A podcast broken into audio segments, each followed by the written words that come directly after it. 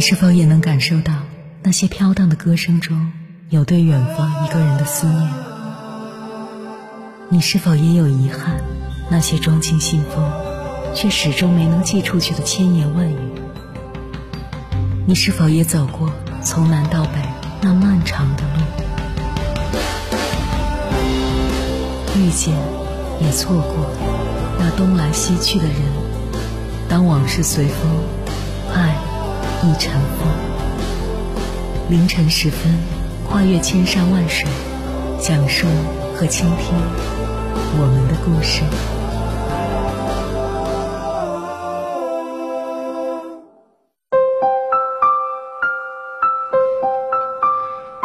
欢迎回来，各位夜行者，这里是正在直播的中国交通广播心灵夜话栏目《千山万水只为你》，深夜不孤单，我是迎波，我要以黑夜为翅膀，带你在电波中自在飞翔。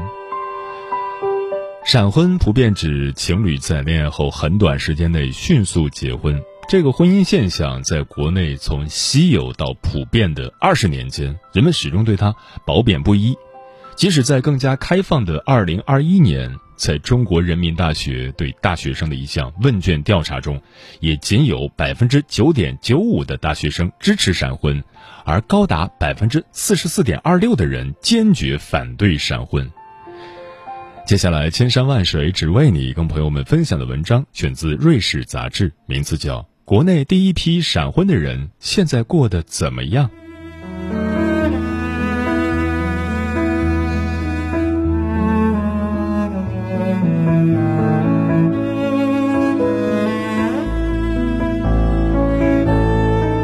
前两周，我们发起了一个关于闪婚的话题。读者天元说，年轻人闪婚是个伪命题。他身边的同龄人都是在恋爱一两年以上才步入婚姻的，反而是父辈六零后、七零后人群有更短的恋爱时间。也有读者李阳用亲身经历二十天闪婚离婚，却花了两年多来劝大家谨慎结婚。读者西范西说。闪婚代表的是被压抑后微弱的反抗，闪婚的自由既是法律赋予的权利，也是表达自我的方式。那么，在二十年前就选择了闪婚的人，现在过得怎么样？这到底是一眼终身的浪漫，还是一场意气用事的冒险？三位在二零零零年左右闪婚的女性和我们分享了他们的故事和感悟。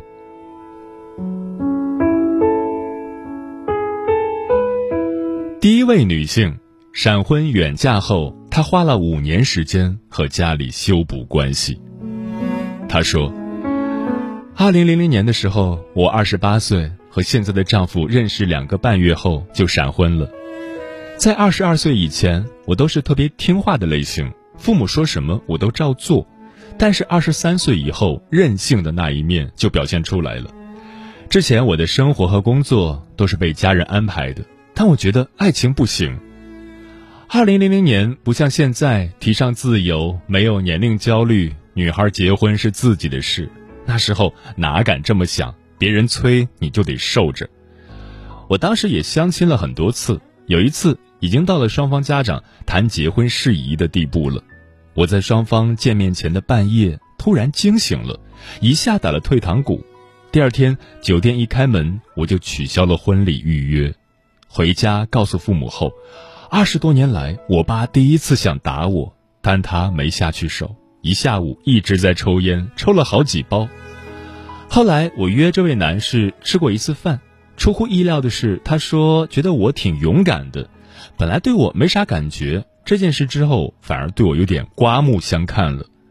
所以我觉得，在那个年代，大家对自己的爱情和婚姻是有意识的，只不过。按照自己的节奏去完成这些是件特别难的事，也是从那之后，我更加坚定了自己一定要和喜欢的人结婚。我爸妈和别人形容我自己可有主意了，这在当时真不是什么好话。再之后，我就认识现在的丈夫了，工作上认识的，他来我们这儿出差考察。我和他用你们小年轻的话说，就是看对了眼儿的那种感觉。在他结束出差的最后一周，我们就决定在一起了。当时即使要异地，我也觉得没什么，都是能解决的问题，一切都很顺其自然。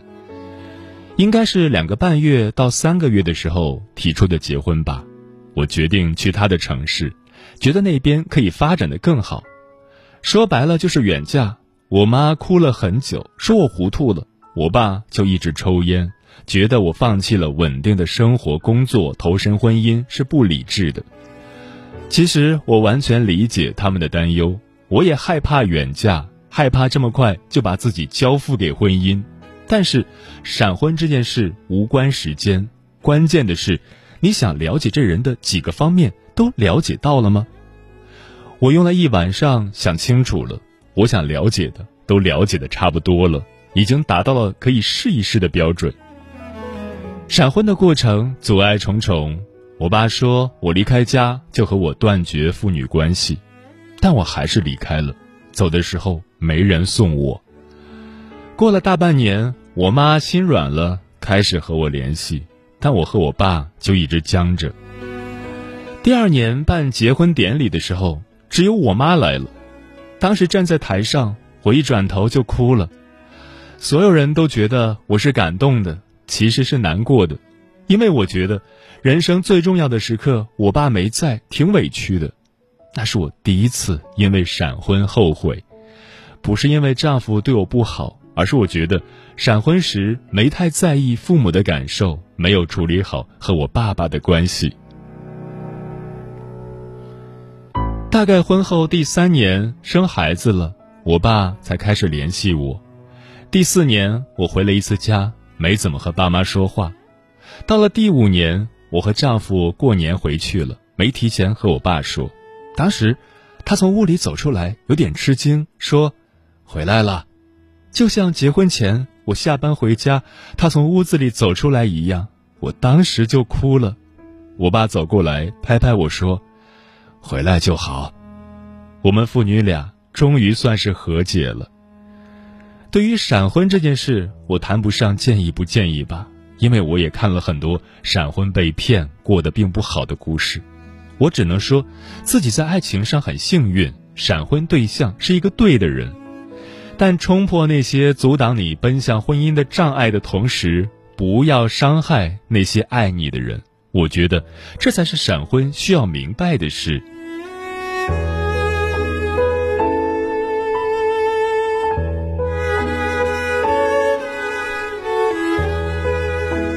第二位女性，和相亲对象闪婚后，前任说永远不会原谅她。她说：“我在二零零三年和认识了四个月的相亲对象闪婚了。闪婚的时候没什么来自父母的阻碍，因为本来就是爸妈介绍的，是他们朋友的儿子，我自己也觉得挺合适的，就嫁了。最大的阻碍反而是我当时的前任。我和之前的对象谈了两年多的恋爱。”其实当时不是没提过结婚的，双方家长都见过了，也默许了，但是他们家一直拖着不结婚。他说他父母觉得我年龄有点大，但我当时才二十六岁，所以他说出这个理由的时候，我真的哭笑不得。其实我和他都知道，这一定不是真正的理由吧，只不过他没再说，我也没再问了。后来我们开始因为结婚的事频繁的吵架。最后一次因为这件事吵架，就是分手了。我记得特别清楚，当时在我家楼下，我和他说上去和我爸妈在一起聊聊，他不想上去，怕我爸妈唠叨他、催他。我一下就火大了，说了一句：“还不是因为你们家迟迟没动作，怎么变成我爸妈唠叨了？”他也很生气，说：“让我等就等着呗，说我不等的话，还能嫁给谁？”这句话我记了很多年，后来我在相亲里和感情里都比较保守和自卑，始终觉得是自己不够好，可能究其原因就是因为这句话吧。当天我们就分手了。过了一两个月，我爸妈开始给我介绍相亲对象，我没排斥，觉得认识认识新的人也挺好的。没想到，他听说我开始相亲了，来找我。在我家楼下站了一晚上，想要复合，我当时有一点被打动了，但又觉得结婚后应该也不会好过，所以还是明确的和他说，我们不可能了。后来就遇到了我现在的丈夫，相亲接触了几次，感觉还不错，就确定关系了。四个月的时候，他提出了结婚，我当时很平静，谈不上有多喜欢，但也有点感情了。父母又都是朋友，知根知底，没什么需要犹豫的。再加上本身就是奔着结婚去的，双方结婚的东西都准备的差不多了。所以提完亲，看了个日子，我们当周就去扯证了。前男友知道后，大半夜喝多了来我家敲门，指责我怎么可以放弃我们多年的感情。后来他还闹了两三次，他爸妈甚至来过我家，带着礼物，想让我爸妈帮忙劝劝我。我爸妈没管这些，毕竟曾经他们家拖着不结婚的事都看在眼里。办结婚典礼的时候，我没叫他，但他自己来了，喝了个烂醉。那之后就没怎么联系过了。说实话，在当时，我对现在的丈夫的喜欢真的没有对前任多。年轻的时候，谁不想和自己喜欢的人在一起过一辈子呢？但是后来就会发现，很多事就是没办法两全的。闪婚到合适的人。就是一个更平坦的选择，舍弃掉为了感情撕扯的麻烦，但也丢失了对爱情的向往。大家都在没那么两全的结局里选一个能让自己更幸福的。我也曾因为闪婚后悔过，会有觉得结婚仓促的时刻，性格里不合适的点，但是这么多年也都过来了，两个人也更珍惜对方了。我觉得。也算是一种幸运吧。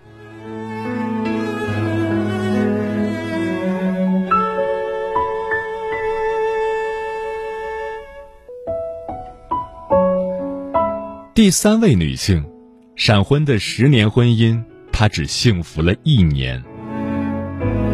她说：“我在二零零一年闪婚的，然后在二零一一年左右离的婚。闪婚也是因为所谓的爱情吧。”前夫年轻的时候真的挺帅的，我一头就扎进去了，不顾爸妈的反对，认识了三个月左右就结婚了。但是我这十年的婚姻也就幸福了一年吧，就是刚开始结婚的那一年，我们真的幸福到了极点，两个人睡觉都是手拉手睡的。但是第二年，所有的事情都像来了个急转弯一样，第二年我怀孕了。怀孕三个月左右，我明显感觉他对我没那么关心了，整个人心事重重的。后来他和我摊牌说不想要孩子，说了一大堆理由，但我也很严肃的告诉他，孩子已经有了就要生下来，而且我们的条件真的没那么拮据，一起努力就好。他沉默了。我后来才知道。他爸妈早年做生意赔了不少钱，欠了一屁股债，他又是他们家的独子，自然背起了债务，所以他才会说现在不适合生孩子。我发现真相后的第一反应就是立刻离婚，但是他爸妈跑来我家，哭着求我说，这是他们的债，不会波及到我们，而且我现在怀孕了，怎么能离婚？他们当着我的面教育了我前夫，说孩子要生，不要因为他们的错耽误我们的生活。我当时真的被感动了，我爸妈也觉得都怀孕了，只要债务真的不波及到我们，那日子就过着吧。但后来觉得自己真的太天真，他的存款其实都放在他爸妈那里用来还债，他们一家人一直在骗我。闪婚的感情来得快，去得更快。到第四年的时候，两个人几乎没什么感情了。这么多年，我们一直就各过各的。他也不是不管孩子，只是对我没有感情了。这期间，我试图挽回，他也试图挽回，但发现大家想要的根本就不一样。后来也就都放弃了。也许是没有足够了解的基础。大家最初感兴趣的都是对方的表面吧，那些东西最容易被时间冲淡，婚姻就没剩下什么了。所以，其实离婚很平静，就想结束一个十年前的意外的感觉。反而是在离婚后，我们和解了，两个人还会和孩子一起吃饭，偶尔也交流孩子的近况。我爸妈还问我要不要复婚，但我们都知道彼此已经没有爱了，爱过一段时间和结婚终究还是两件事。现在我们都是一个人，其实也知足了。女儿很懂事，也理解我们的处境，但我偶尔还是会自责和后悔，因为没有看清楚是否合适就仓促结婚，让女儿没有一个完整的家。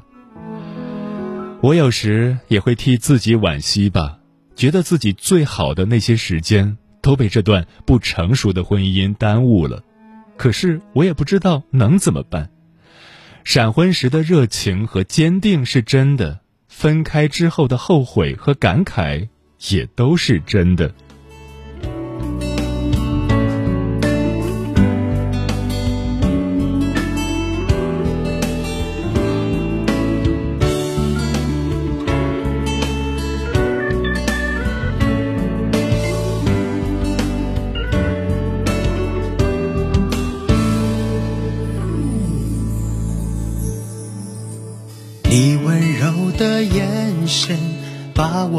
吸引，我等待的缘分在那一刻降临。你接受我的真，接受我的心，不耗费光阴，也不浪费青春。不管未来艰辛，未来多揪心。我们紧紧拥抱着深深的亲吻，我最爱的人啊，一生不离分，因为你要相信我们真的在一起。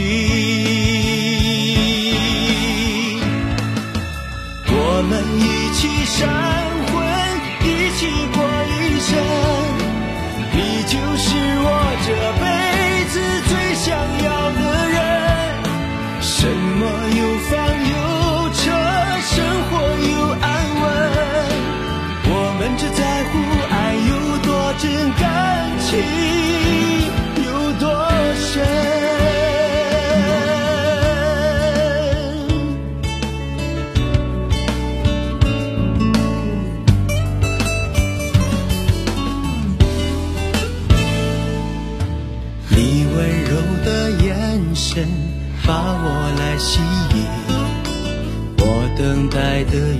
分在那一刻降临。你接受我的真，接受我的心，不耗费光阴，也不浪费青春。不管未来艰辛，未来多揪心。我们轻轻拥抱着深深的亲吻，我最爱的人，一生不离分，因为你要相信我们真的在一起。我们一起闪婚，一起过一生，你就是我这辈子最。想要的人，什么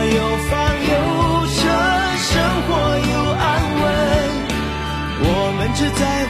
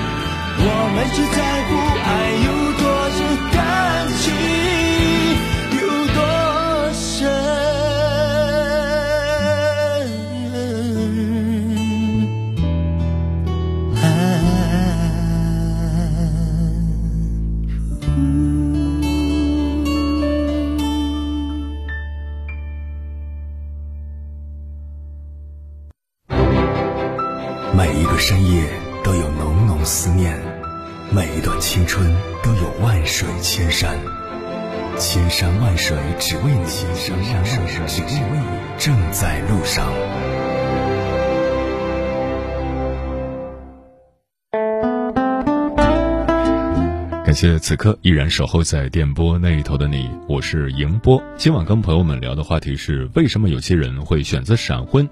微信平台中国交通广播，期待各位的互动。何以繁华笙歌落说，闪婚大多是一见钟情，感官上觉得是自己想要的，所以直接结婚进入角色，过着过着才发现三观不同，就连最基本的生活节奏都不在同一个频道上。就我个人观点，不赞成闪婚，最起码要搞清楚消费观、生活细节、个人爱好、脾气秉性、人品处事等等。有了这些基础上的合拍，才能走入婚姻的殿堂。沉默少年说，闪婚也有很合拍，然后幸福到老的。结束多年的爱情长跑，也有不足一年就离婚的。错的根本不是闪婚，也不是认识多久，是留不住彼此的最初的那份美好。许言说，在还不了解对方的情况下，闪婚多少是带着一份冲动的。当生活褪去浪漫与激情，回归平凡生活，如果两人不相互体谅和理解，婚姻是很难维持下去的。回归线北说，这年头找个能结婚的人已经不容易了。专吃彩色的鸟儿说，闪婚我觉得有部分原因是为了图省事，没有漫长的恋爱过程，直接步入婚姻，这其实是对自己婚姻的不负责任。人生最重要的不在于你找到一个人才幸福，而是找到一种生活方式。首先得找到自己，清楚自己是个什么样的人，你才知道什么样的人适合你。人生路梦转千回说，闪婚可以被理解成冲动式婚姻，盲目性比较大。只有经历过爱情长跑，在一个合适的时间找到那个合适的人结婚，才是正确的选择。刘泽旭说，闪婚其实无所谓对错，两个有缘分的人在相识不久后就闪婚，这说明他们的爱情以及姻缘是上天注定的，不需要考验，这是个好的开始。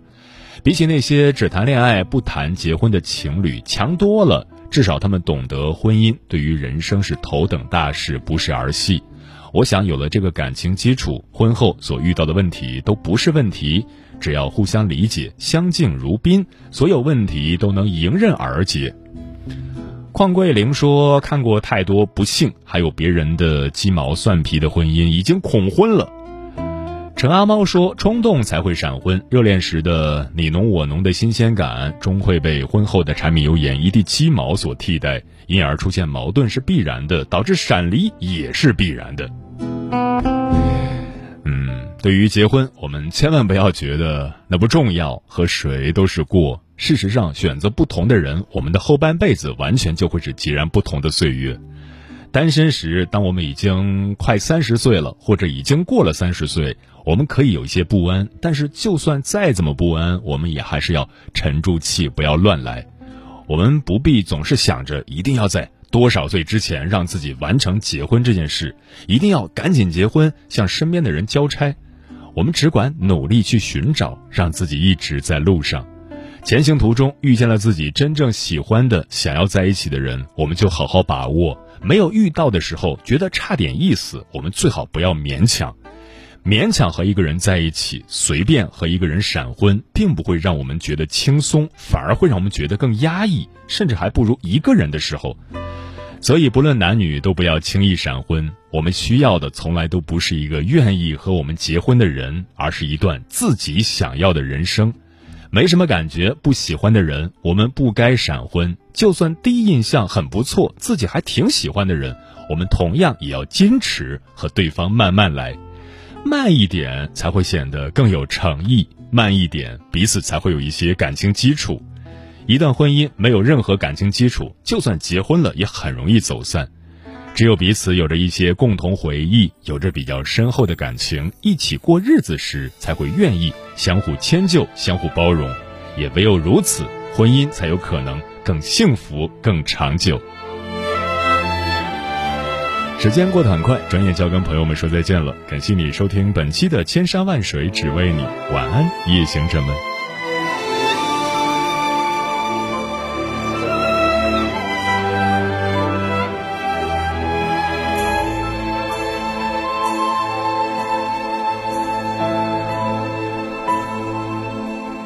不是一家人，不进一家门。